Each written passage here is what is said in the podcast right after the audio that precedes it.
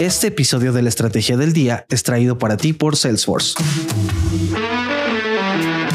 La calidad en la experiencia lo es todo. Actualmente, las empresas están adaptando estrategias enfocadas en la resiliencia operativa, basadas en la unificación de canales para mejorar la experiencia del cliente. Conozca cómo Salesforce a través de la Experiencia le ayudará a acelerar sus procesos de ventas y servicios esté en donde esté. Visite salesforce.com diagonal MX diagonal Experiencia y escúchenos cada semana para conocer más.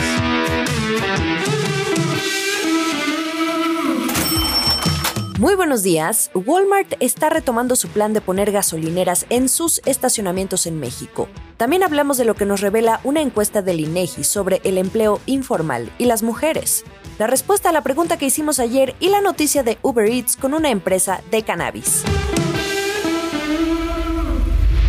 ¿De qué estamos hablando? Pemex tendrá un nuevo competidor en su negocio gasolinero y su nombre es Walmart. Estamos hablando de la mayor cadena de supermercados en México que va a instalar gasolineras en los estacionamientos de algunas de sus 2.705 tiendas ubicadas a lo largo y ancho del país. No solo en tiendas bajo su formato estrella, que es Walmart, sino también bodegas Aurrera, Sam's Club y los nuevos Walmart Express, que algunos de ellos antes eran Superama, Walmart se va a unir a otras empresas del ramo que ya operan en este negocio, como Oxxo, propiedad de FEMSA, y Costco. También la incursión de Walmart en este sector no es nueva. Realmente el anuncio lo hizo desde hace tres años, en 2018. Recordemos que la participación de las empresas ha sido posible por esa reforma energética de 2013, que por cierto el presidente López Obrador quiere revertir, la cual permite a empresas distintas a Pemex entrar a la venta, distribución y expendio de gasolina, como hoy lo hacen Shell, Total, British Petroleum o G500. Walmart finalmente sigue adelante con su plan, pero no lo hará por cuenta propia. La compañía es una minorista, no un grupo gasolinero, de ahí que necesite aliarse con alguno, y lo hará con Gaspro, una empresa que hoy por hoy tiene alrededor de 99 gasolineras en el norte del país, Gaspro va a estar a cargo del diseño, el desarrollo y operación de las estaciones que van a ser abastecidas, eso sí, por Pemex. Lo que aún no sabemos a detalle es cómo será el modelo de negocio y el nombre de las estaciones. Gaspro dijo a Bloomberg Línea que Walmart más adelante se va a encargar de precisar el plan.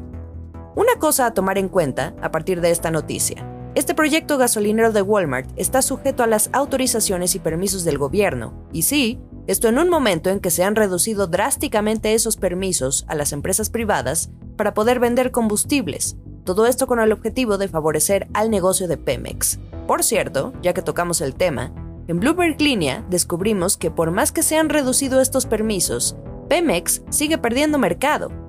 Si quieren conocer a detalle los números del negocio gasolinero entre la petrolera y los privados, les voy a dejar un enlace en la descripción de este episodio. En otras noticias. De entre la ola de datos económicos que estamos conociendo esta semana, ayer se publicó la Encuesta Nacional de Ocupación y Empleo del INEGI. Esta nos revela un panorama mucho más amplio que el reporte de empleo formal del IMSS cada mes, porque este incluye a los empleos formales e informales, ¿Qué es lo más importante que hay que saber? Por más que se están recuperando los niveles de empleo que veíamos antes de la pandemia, la informalidad sigue en aumento. Esto se refiere al trabajo no contemplado con seguridad social. Y otro dato, el presidente del INEGI, Julio Santaella, hizo énfasis en las mujeres. Según los datos de la encuesta, la tasa de participación femenina no ha recuperado sus niveles prepandemia. Avanza, sí, pero si comparamos este tercer trimestre con el del año pasado, aún hay 450.000 mujeres que siguen fuera de la fuerza laboral. Esto es el dato del día. Ayer hablábamos de estos niveles récord que están batiendo las salidas a bolsa en el mundo. Unas 2.850 empresas que han debutado y recaudado más de 600 mil millones de dólares. Y les pregunté, ¿cuál creen que es la empresa que en el caso de Estados Unidos lleva eh, el récord dentro del récord? Robinhood, Rivian o Didi. Y muy bien informados, el 41% de ustedes respondió que Rivian, la respuesta correcta y la que más se eligió. Y así es, esta empresa de vehículos eléctricos recaudó casi 12 mil millones de dólares en Nueva York en su OPI este mes. Y un datito extra, en Asia el récord se lo lleva China Telecom con 54 mil millones de yuanes, que serían alrededor de 8.400 millones de dólares. Y en Europa, un proveedor polaco de paquetería, Impost, con una recaudación de 2.800 millones de euros, que en dólares serían unos nada despreciables 3.200 millones de dólares. Muchas gracias a quienes participaron para responder esta pregunta. El último sorbo. Cuando creíamos que la combinación de negocios no podía ponerse más interesante, llega Uber y su más reciente alianza con una empresa de cannabis, Tokyo Smoke, para que los usuarios ya puedan pedir por Uber Eats los productos que ofrece.